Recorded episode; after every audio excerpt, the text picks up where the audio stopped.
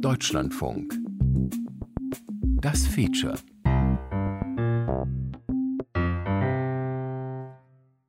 Heute eröffnet der Kölner Kongress zum Thema Erzählen in den Medien im Deutschlandfunk.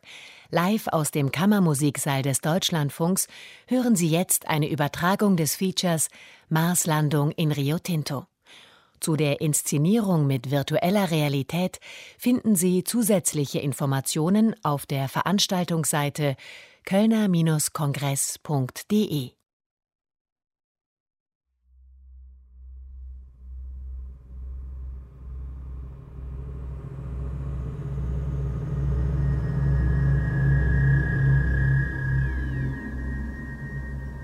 Es que tú no te imaginas que esto está aquí. Du kannst dir das ja nicht vorstellen. Von meinem Schlafzimmerfenster aus habe ich den Förderturm und den Schacht gesehen. Und was da unten ist oder war. Aber das ist jetzt alles überschwemmt. Zu schade. Wirklich schade, dass die Leute nicht wissen, dass das hier war. Es war wie eine Reise. Wenn du einen Jules Verne-Film siehst, denkst du, was für eine Fantasie, was für Lügen. Aber nein, das ist gar nichts im Vergleich zu dem, was hier war. Du kamst hier an und warst in einer anderen Welt. Du kamst mitten ins Zentrum der Erde.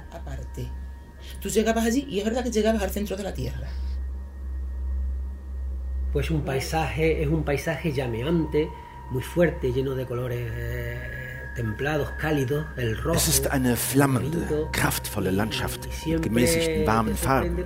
Rot, Ocker.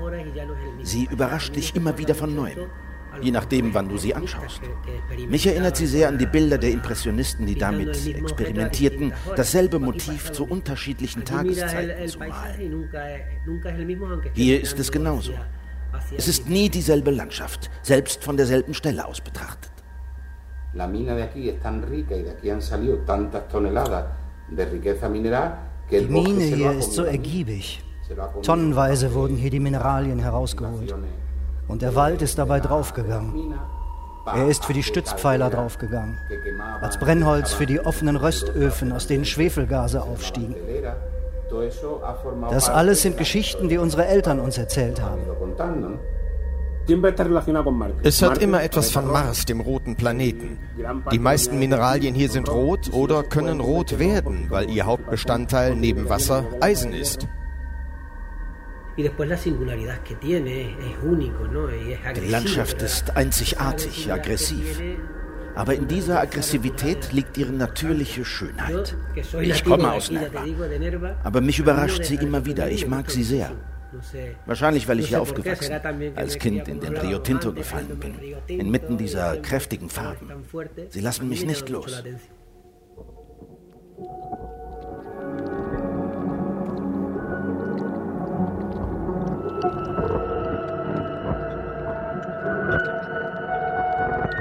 Marslandung in Rio Tinto. Feature von Nieves de la Fuente Gutierrez aus dem Spanischen von Angelika Amar. Musik Raphael Seifried.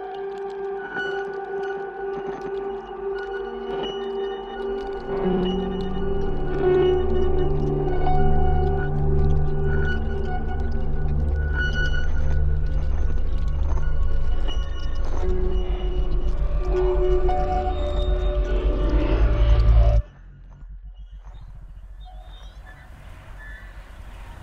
otra vez viajan los ojos sobre las suaves y anaranjadas lomas de la región del sur español a la que llamo hogar. Casi se oye el murmurar del río, rodeado de un olor mordiente, metálico. Hace generaciones ya que mi familia se asentó en este pueblecito minero a la orilla del río Tinto. Immer wieder wandern die Augen über die sanften orangefarbenen Hügel der südspanischen Heimatregion. Fast meint man, das Plätschern des Flusses zu hören und den beißenden metallischen Geruch wahrzunehmen, der ihn umfängt. Seit vielen Jahren nennt meine Familie mütterlicherseits das kleine Bergarbeiterdorf an Rio Tinto ihr Zuhause. Wie viele aus meiner Generation habe ich mein Land verlassen, das uns kaum Perspektiven bot.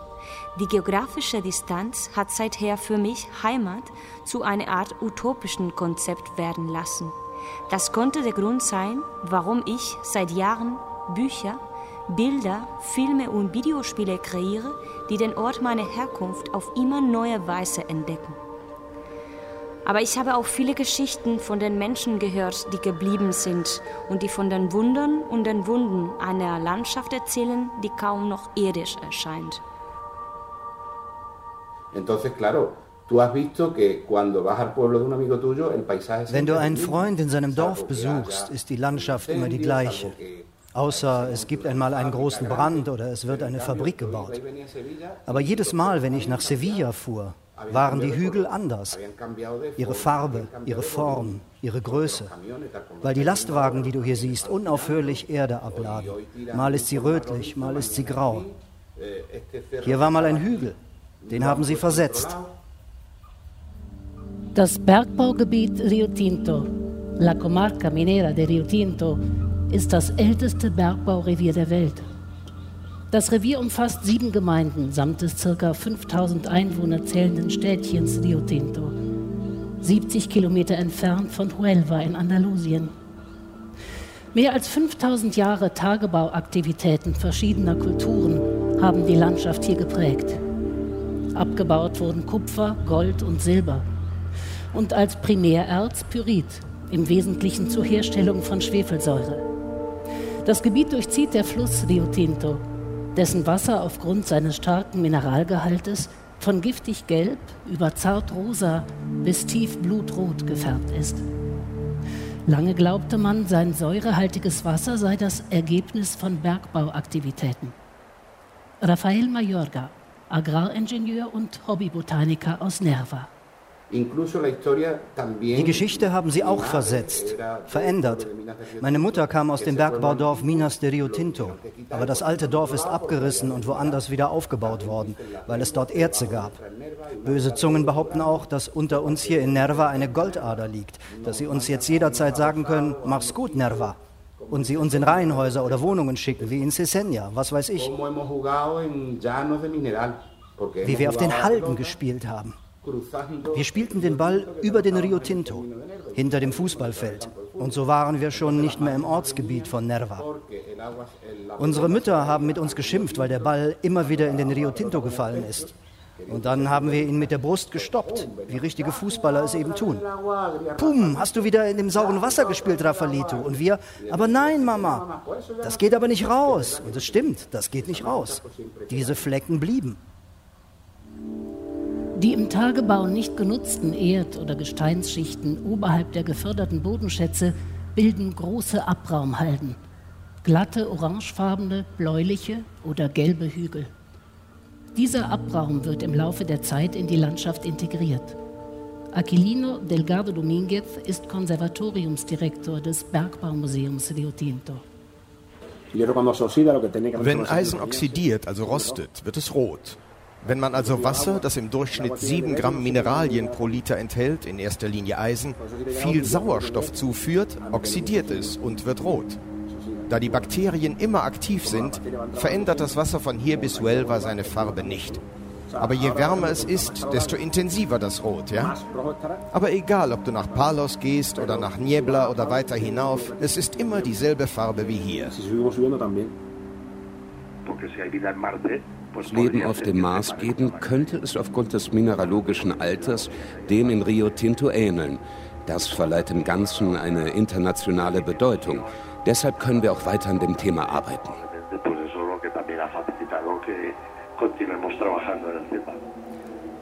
Ricardo Amils, Professor für Mikrobiologie und Planetologie. Er forscht für INTA, das Nationale Institut für Luft- und Raumfahrttechnik Spaniens.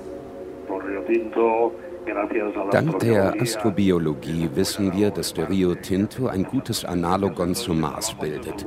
Und das hat viel Aufsehen erregt. Die Forschung hat sich immer weiterentwickelt. Anfangs haben wir uns darauf konzentriert, Mikroorganismen zu isolieren und Biomineralisation zu betreiben. Aber inzwischen vertreten wir den Standpunkt, dass es sich bei den Umwandlungen im Rio Tinto um einen natürlichen Prozess handelt. Über ihren Stoffwechsel produzieren die Bakterien im Rio Tinto Eisenionen und Schwefelsäure, die für die Färbung des Flusses verantwortlich sind. Die Eisenionen schützen die Bakterien, die in extrem säurehaltigen und sauerstoffarmen Umgebungen wie dem Rio Tinto überleben können. Rafael Mayorga über die Pflanzen der Gegend. Hier gab es immer Heidekraut. Wir haben es genutzt, am 2. Februar zum Beispiel, dem Tag der heiligen Candelaria.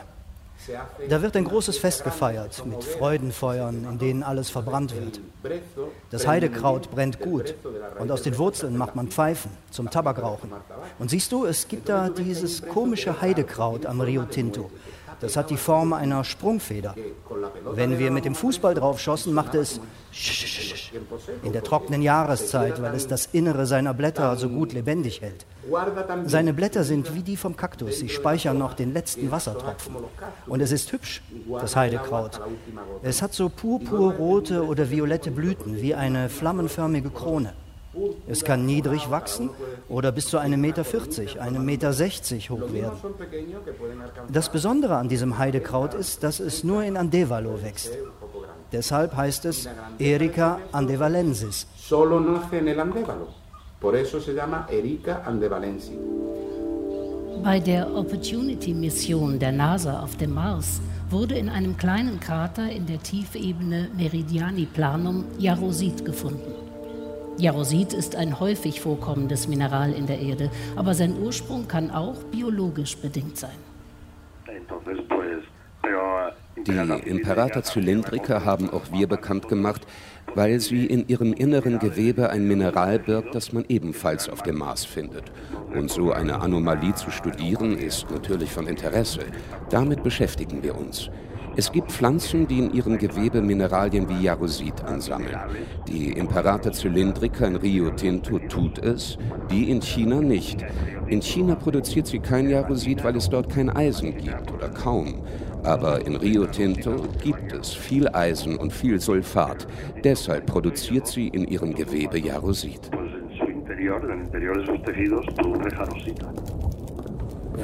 Dann gibt es dann noch diese Ähnlichkeit und die Felsen.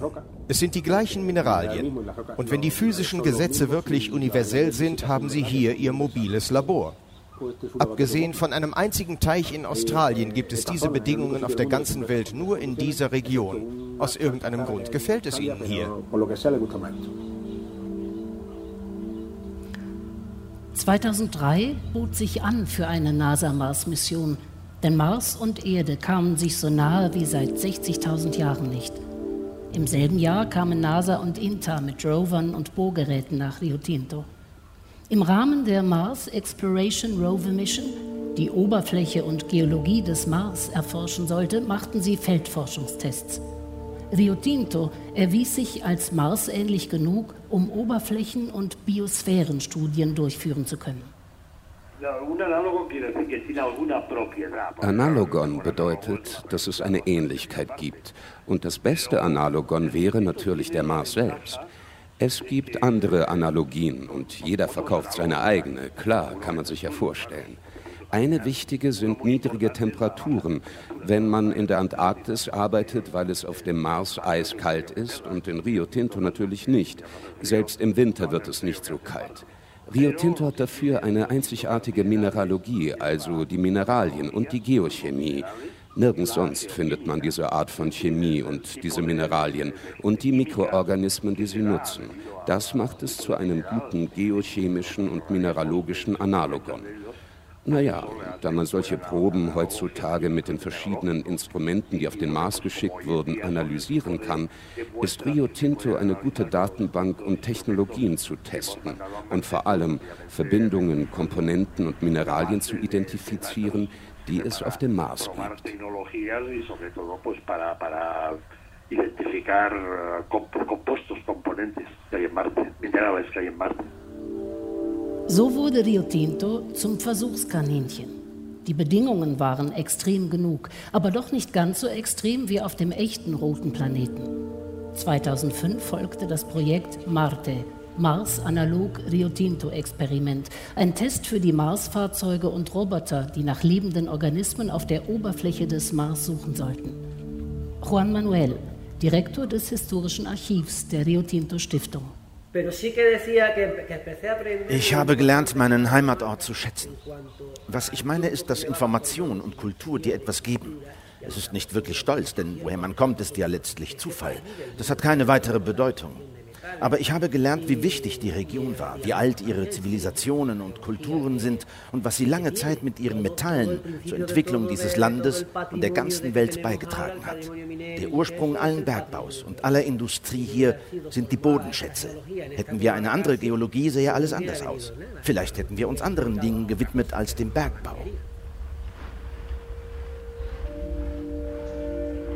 So vieles hat sich im Laufe der Zeit an den Ufern des Rio Tinto verändert. Und doch erinnern sich die Füße daran, in welcher Reihenfolge sie damals von Stein zu Stein gesprungen sind, während der Großvater langsam nebenher schritt und von den Legenden der Landschaft erzählte. Von den Geschichten des alten Gesteins, dem der rote Fluss entspringt, und von den Menschen, die um ihn lebten. Für die einen war es der Pflegeton, der Flammenstrom der Hölle der in den Acheron mündete. Für die anderen ist es der Rio Tinto, der in den Guadiana fließt, der früher Anas hieß. Früher, als das Gebiet noch Cimeria genannt wurde, für Homer einer der Zugänger zur Unterwelt.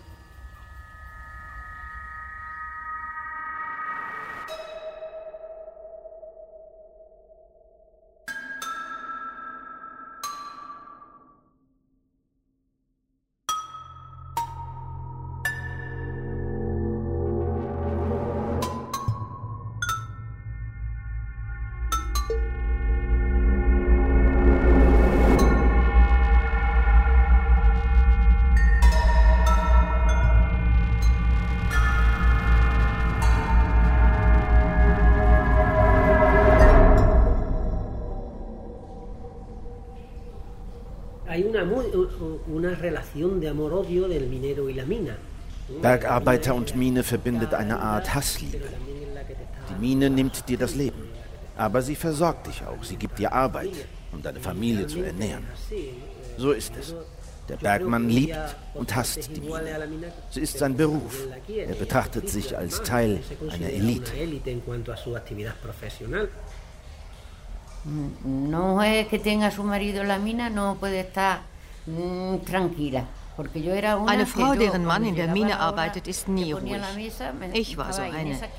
Wenn es Zeit war, den Tisch zu decken, stand ich hier in dieser Ecke und habe ihm entgegengeschaut. Und erst wenn ich ihn gesehen habe, war ich beruhigt. Bevor er nicht zur Tür reinkommt, ist man unruhig.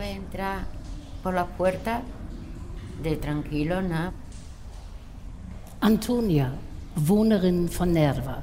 Sie war mit einem Bergmann verheiratet, seit kurzem ist sie Witwe. Pablo, Bergmann aus Rio Tinto, hat über 20 Jahre in der Mine gearbeitet. Aquí, se, aquí había falta de mano de obra. Entonces salían camiones de aquí de la cuenca minera buscando Hier hat es an Arbeitskräften gemangelt. Mit Lastwagen sind sie in die Berge hochgefahren, um Arbeiter anzuwerben. Die Lastwagen kamen voll zurück. Von den neuen sind manche nach dem ersten Tag in der Grube nicht mehr runter. Manche sind im Gestell runtergefahren, bis zu welcher Sohle weiß ich nicht, sind unten angekommen und wollten wieder hoch. Sofort. Nicht jeder taugt für diese Arbeit.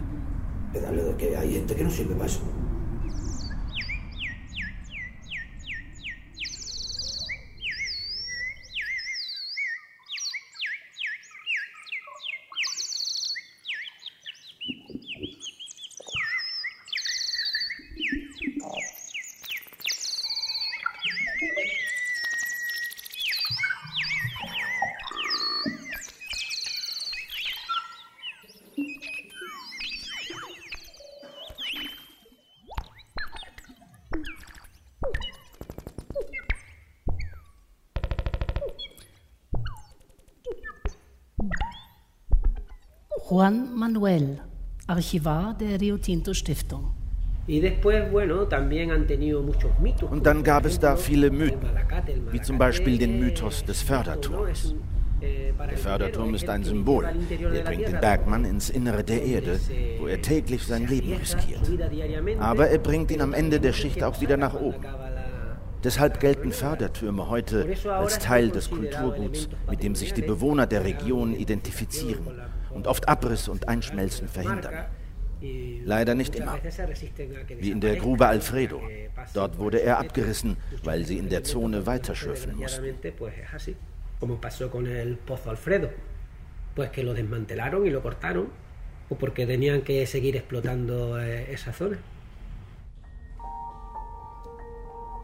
Pozo Alfredo, so sagt man, war einer der schönsten Orte der alten Mine. Als nach deren Schließung die Wasserpumpen abgestellt wurden, holte sich die Natur die Grube nach und nach zurück.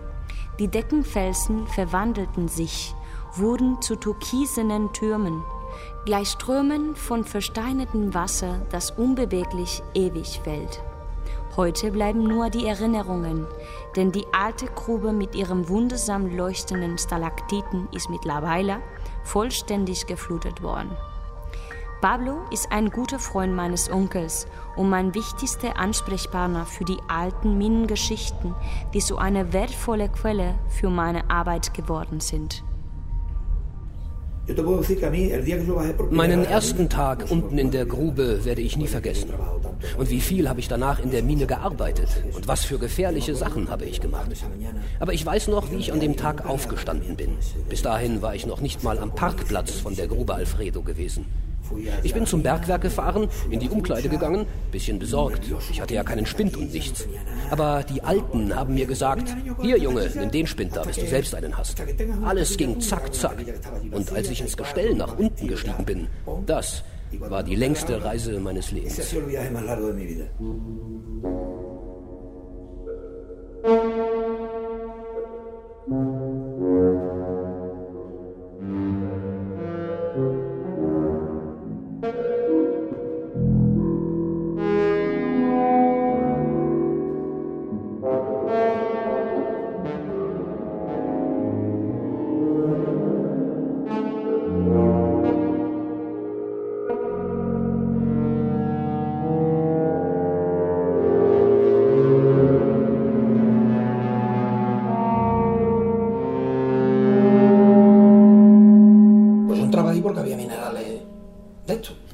Ich bin da wegen der Mineralien rein. 45 Minuten konnte man ungefähr drin bleiben. Dann fing dir das Herz an zu pochen und die Schläfen und man musste raus. Man musste raus, weil einem sonst die Organe versagten. Bei der Temperatur konnte dir die Leber versagen, die Lunge, alles Mögliche. Wahnsinn sowas. Da haben die gearbeitet. Vielleicht mit einem Ventilator. Aber die Alten haben dort gearbeitet. In diesen Schächten. Ich bin da rein. Keiner konnte mit. Aber ich hatte keine Angst. Manchmal, wenn die Mine ihre Geräusche machte, zu ächzen anfing, dann habe ich mich hingesetzt und nach oben geschaut. Erst muss man immer nach oben schauen. Ich habe mich hingesetzt, das Licht ausgeschaltet und zugehört, wie das Wasser von den Stalaktiten tropfte. Vielleicht machte es Brumm, dann war irgendwo was eingestürzt. Ich saß eine Weile so da. Ich mochte das. Dann habe ich das Licht wieder angemacht und habe weitergemacht. Man muss es mögen.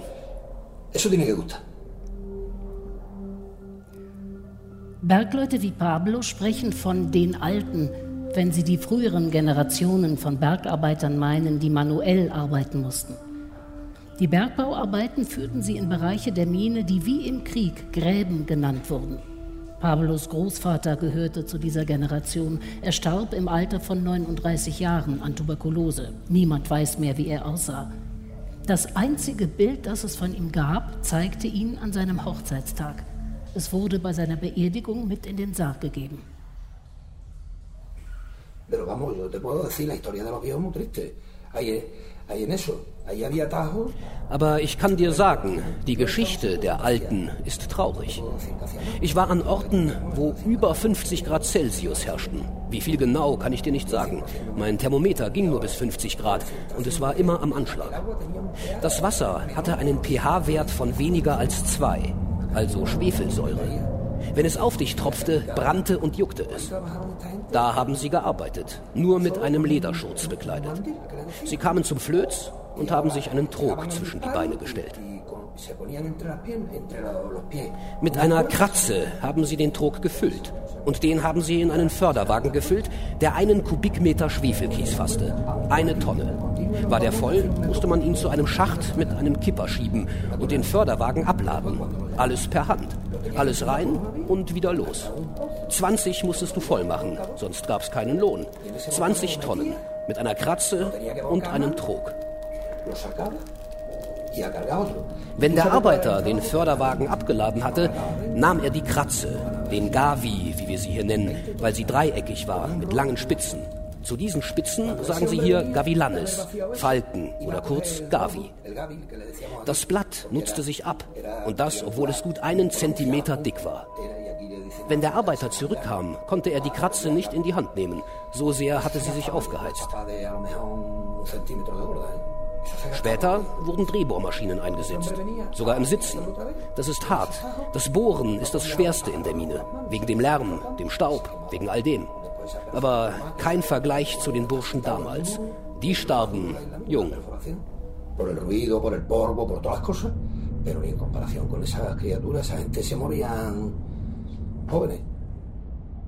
Pero antes había muchísimos accidentes y muchísimas personas que se han matado. Früher gab es ständig Unfälle. Ganz viele sind umgekommen, sehr viele.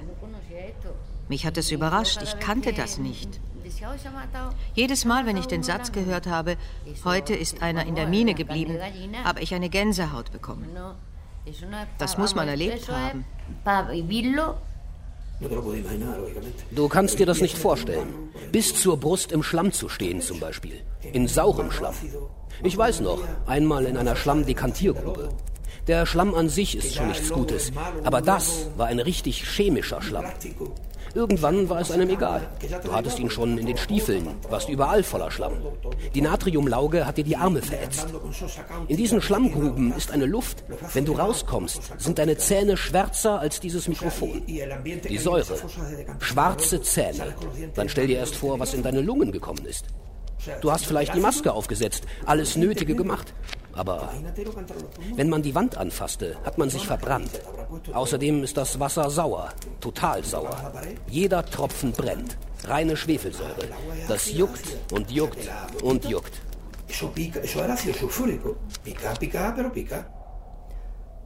Pablo ist nicht mehr in das Innere der Mine zurückgekehrt. Seit der Schließung der Mine 2001 ist er arbeitslos. El interior es otro mundo, eso es otro mundo, pero yo allí estaba en mi, en mi elemento, ese era mi elemento. Das da unten ist eine andere Welt. Es ist eine andere Welt, aber ich war da in meinem Element. Manchmal vergaßen Großvater und ich auf unseren Streifzügen durch die Landschaft und deren Geschichte die Zeit. Und wenn wir zurückkamen, stand meine Großmutter mit verschränkten Armen in der Haustür und wartete auf uns. Du hast sie doch nicht schon wieder zum Fluss gebracht, oder? fragte sie. Dann leerte er seine Taschen und jedes Mal kamen glitzernde Steine zum Vorschein, die er am Fluss oder in den alten Grubenruinen gefunden hatte. Die Schönheit und Einzigartigkeit der Mineralien ließen ihn immer wieder dorthin zurückkehren. Auch wenn er durch mehrere Unfälle gelernt hatte, die Mine zu respektieren. Me lo encontré als ich ihn gesehen habe, war er schlammverschmiert. Sie hatten ihn nicht gewaschen, weil sie dachten, er ist verreckt. Er war in einen zwölf Meter tiefen Schacht gefallen, in der Grube Alfredo. Er lag im Bett, als ich ihn sah, aber völlig verdreckt, als warte er auf den Tod. Erschreckt nicht, hat er gesagt, ich habe nichts, gar nichts. Am Abend bin ich wieder hin, da hatten sie ihn gewaschen hatten wohl gemerkt, dass er nicht sterben würde.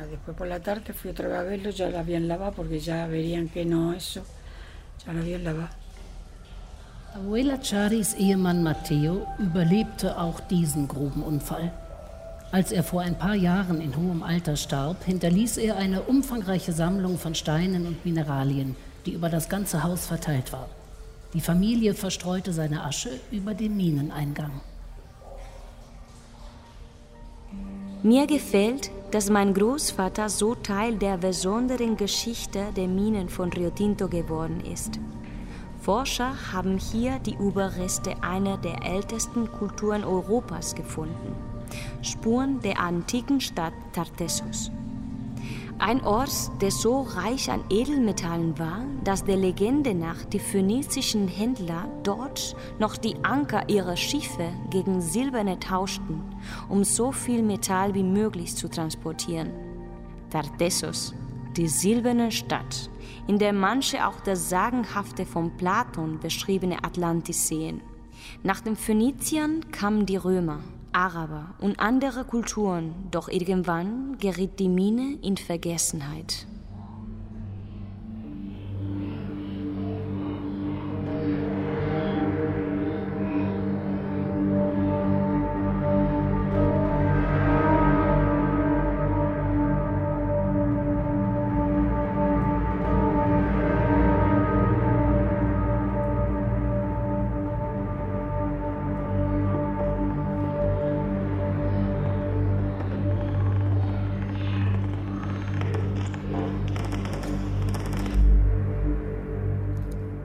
Das 15. Jahrhundert war von zerstörerischen Kriegen und Turbulenzen geprägt. Und die spanische Krone sah sich unentwegt gezwungen, neue Geldquellen aufzutreiben. Vage erinnerte man sich noch an die Existenz dieser alten Minen irgendwo im Land. Es gibt Hinweise darauf, dass Philipp II. durch die Religionskriege hoch verschuldet war. Potosí in Amerika war noch nicht entdeckt. Er schickte einen Ingenieur nach Rio Tinto, der feststellen sollte, welche Metalle es dort gab, und einen hochrangigen Priester, der die soziale Situation einschätzen sollte oder was auch immer. Der Ingenieurkapitän tat seine Arbeit, berichtete und machte publik, was für die Zeit von wirtschaftlichem Interesse war. Der Priester erklärte, er würde seine Beobachtungen nur dem König persönlich mitteilen. Y el uh, cura pues dijo que lo que había visto y oído lo reportaría directamente al rey. Die Aussicht auf Silber und Blei brachte Philipp II. dazu, 1556 eine von Francisco de Mendoza angeführte Truppe auszusenden, die die Minen finden und die Möglichkeit eines neuerlichen Abbaus erforschen sollte. Die Wiederinbetriebnahme verlief blutig. In der Folge schwankte die spanische Krone zwischen Gleichgültigkeit und wiedererwachendem Interesse jeweils abhängig vom Zustand der Staatskassen im Lauf der unzähligen Kriege. Heute wissen wir, was er dem König berichtet hat. Er sagte ihm, wenn man in Rio Tinto eine Eisenstange ins Wasser legt, wird sie zu Kupfer was so nicht stimmt. Eisen wird nicht zu Kupfer. Es ist keine Alchemie. Das Eisen wird flüssig und das Kupfer setzt sich ab. Das ist ein bekanntes metallurgisches Verfahren, das man Zementation nennt. Aber stell dir das im Mittelalter vor, die Alchemie in vollem Gange und in Spanien die Inquisition. Der Priester wollte nichts davon aufschreiben, um nicht auf dem Scheiterhaufen zu landen. Deshalb hatte es dem König persönlich anvertraut, wie man heute weiß. Mir gefällt die Anekdote.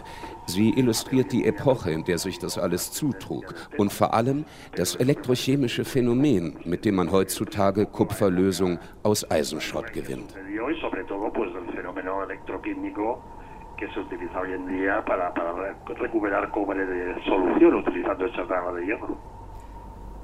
Die Röstöfen oder Teleras waren der erste Schritt zur Kupferveredelung. Wegen der minderen Qualität des Minerals war es ein kostengünstiges Verfahren, bei dem die Mineralien in einer Art Pyramide verbrannt wurden. Fünf bis sechs Monate lang schwelten diese Röstöfen. Der größte Teil des Schwefels in den Mineralien verbrannte und die anderen Bestandteile, die Eisen, Kupfer und Schwefel enthielten, wurden in Salze umgewandelt, die sich leichter im Wasser lösten. In dieses Wasser wurden Eisenbarren gelegt, auf denen sich so innerhalb eines halben Jahres eine Kupferschicht absetzte. Diese Kruste war dann das wertvolle Metall. Die Dias de Manta, die Deckentage, das sind die Tage, an denen der Schwefelqualm von den Rösteöfen, der dichter ist als die Luft und die Atmosphäre, nach unten sinkt. Er sinkt zu Boden, wie ein Nebel über dem Boden, der die Arbeiter an der Arbeit hinderte der schädlich für die Menschen war, der die Pflanzen verätzte und die Dorfbewohner daran hinderte, auf die Straße zu gehen. Diesen Nebel, der dicht über dem Boden waberte, nannten alle die Decke. Y a esta, a esta neblina de humo que se, que se quedaba a, a ras de suelo, es lo que se, todo, todo el mundo conocía como la manta. Die Leute sperrten sich zu Hause ein. Um sich gegen so etwas zu schützen, hätte man eigentlich Masken gebraucht. Im modernen Stil. Nicht diese windigen Masken oder Tücher, mit denen die Arbeiter an die Röstöfen gingen.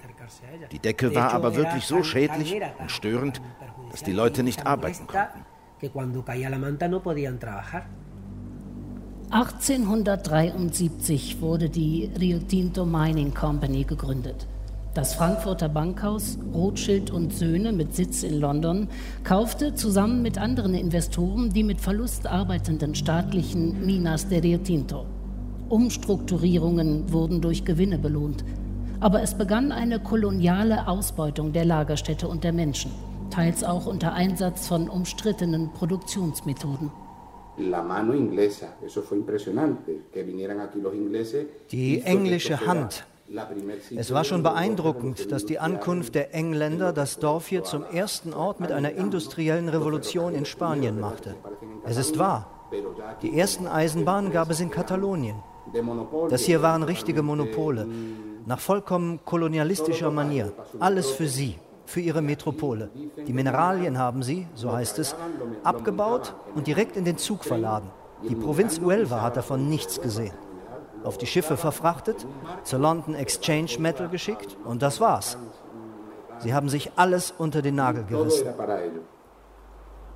Die Lebensumstände für die einfache Bevölkerung wurden katastrophal.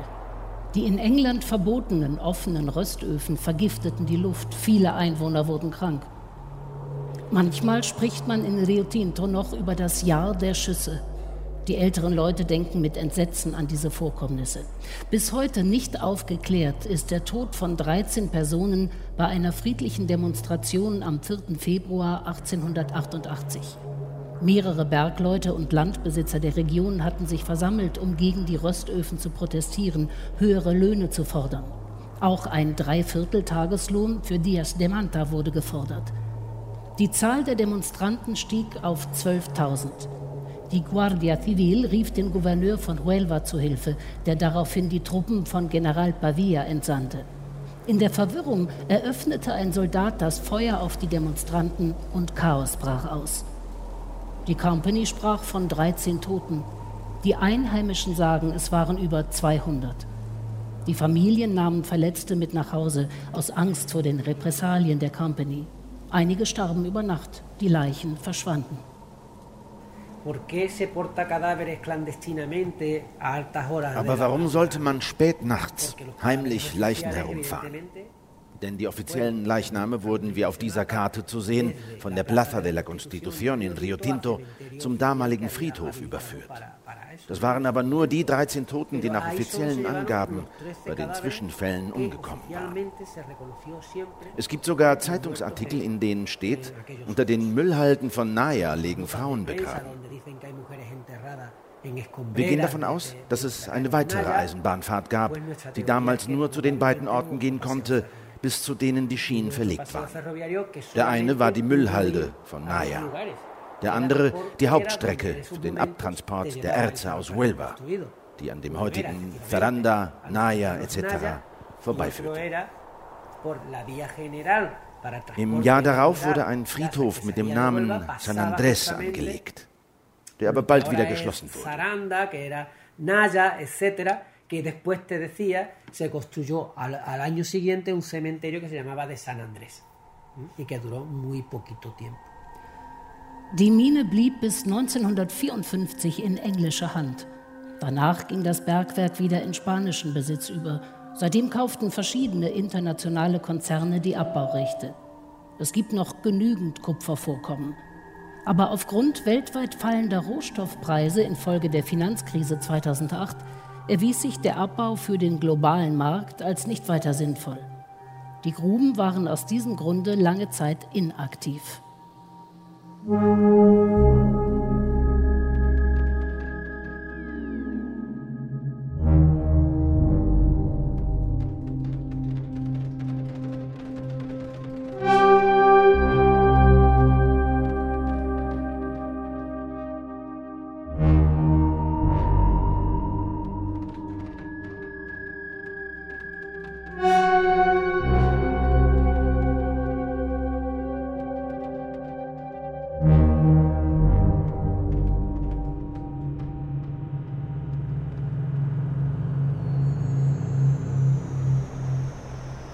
Der jahrtausendelange Bergbau hat das Gebiet um Rio Tinto so stark umgeformt und in seine Substanz eingegriffen, dass es nicht mehr wie von dieser Welt wirkt.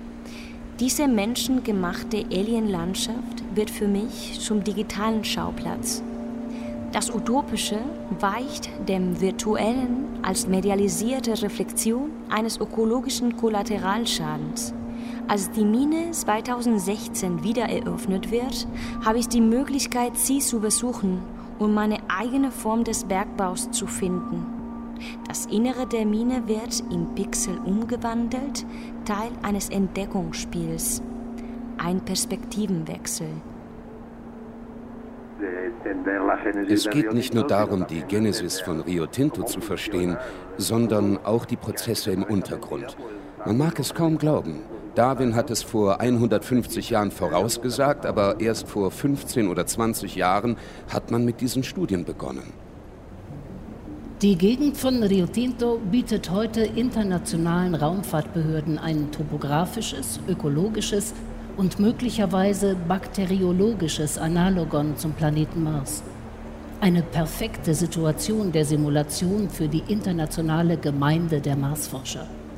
Peter Weiß, Manager für Raum und Innovation in der Raumfahrtbehörde COMEX in Brüssel. Die Entscheidung, nach Rio Tinto zu gehen, kam eigentlich ganz schnell in dem Projekt.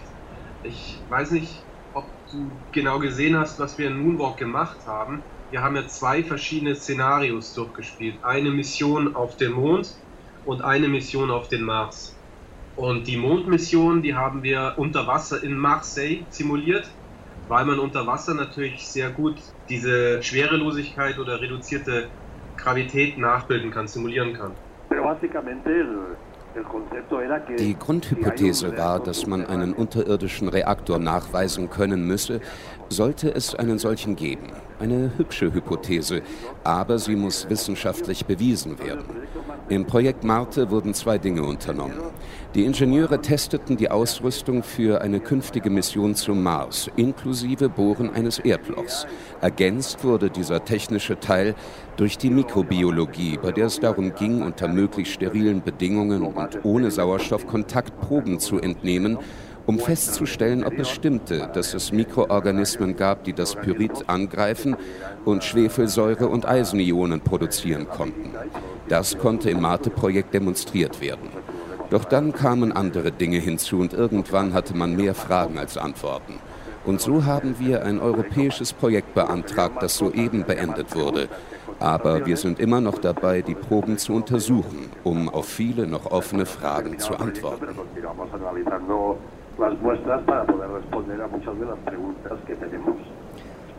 Ricardo Amils Professor für Mikrobiologie und Planetologie und Forscher von INTA, Nationales Institut für Luft- und Raumfahrttechnik in Spanien. Gibt es nur Mikroorganismen, die chemolithotroph wachsen können, sich also von Steinen ernähren, oder gibt es noch andere? Gibt es komplexe Gemeinschaften? Das nennt man die dunkle Biosphäre. Nun ja, und im Pyritgürtel stößt man auf viele Bewohner mit einer ganz eigenen Lebensweise, die ganz und gar nicht von der Sonne gelenkt wird. Denn dort unten ist es stockdunkel.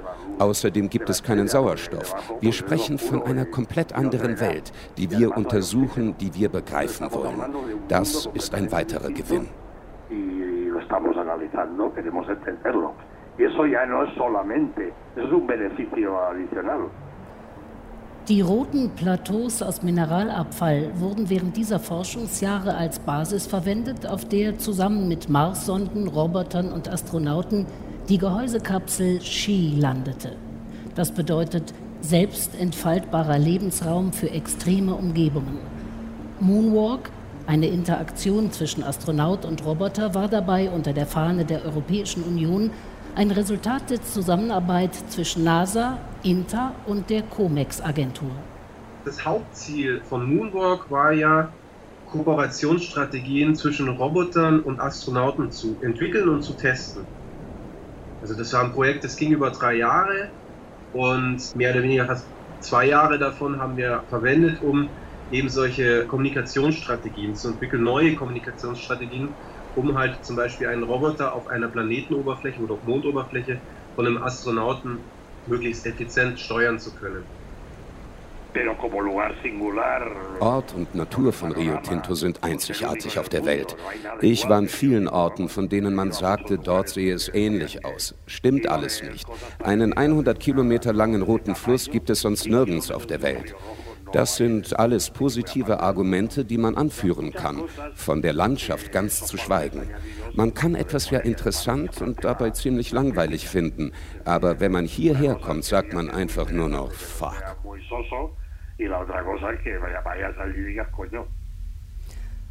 2001 war die letzte Grube in Rio Tinto geschlossen worden. Doch angesichts der anziehenden Rohstoffpreise, insbesondere für Kupfer, wurde der Abbau wieder lukrativ. Seit 2016 ist die Mine wieder in Betrieb. Der nächste Schritt wäre, die Landschaft zum Weltkulturerbe zu erklären. Ich sehe angesichts der Charakteristiken von Rio Tinto darin eigentlich kein Problem. Ich glaube, das müssen die Leute der Gegend in Bewegung setzen. Und vor allem wäre es im Interesse der Stiftung Rio Tinto la gente de la zona y fundamentalmente los que están interesados en ello es la Fundación Río Tinto.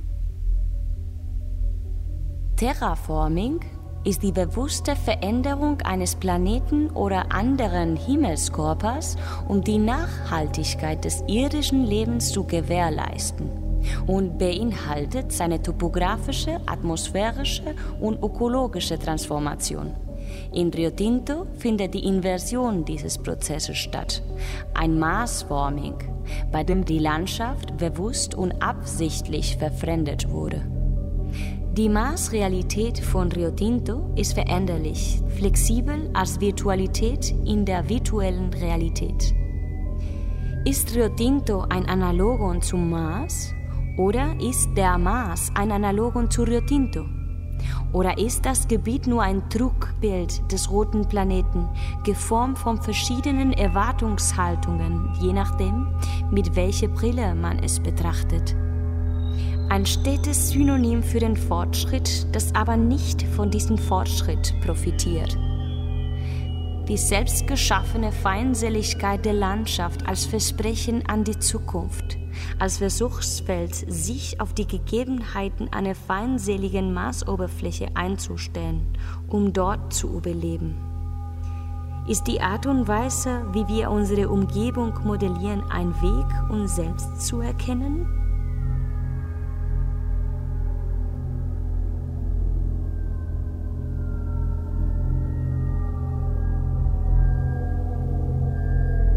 Aus dem Kammermusiksaal des Deutschlandfunks hörten Sie eine Live-Übertragung vom Kölner Kongress. Das Feature Marslandung in Rio Tinto von Nieves de la Fuente Gutierrez. Übersetzung aus dem Spanischen von Angelika Amar. Musik Raphael Seifried. Mit Claudia Mischke und Jean-Paul Beck, Daniel Berger, Robert Dölle, Kerstin Fischer, Susanne Fluri, Carlos Lobo, Volker Niederfahrenhorst und Ese Strambowski. Saaltechnik Oskar Kosubek, Thomas Widdig. Ton Daniel Dietmann, Christoph Rieseberg. Dramaturgie Anna Panknin. Regie Hanna Steger und Anna Panknin. Produktion Deutschlandfunk 2018. Redaktion Barbara Schäfer. Weitere Informationen zum Kölner Kongress finden Sie auf deutschlandfunk.de.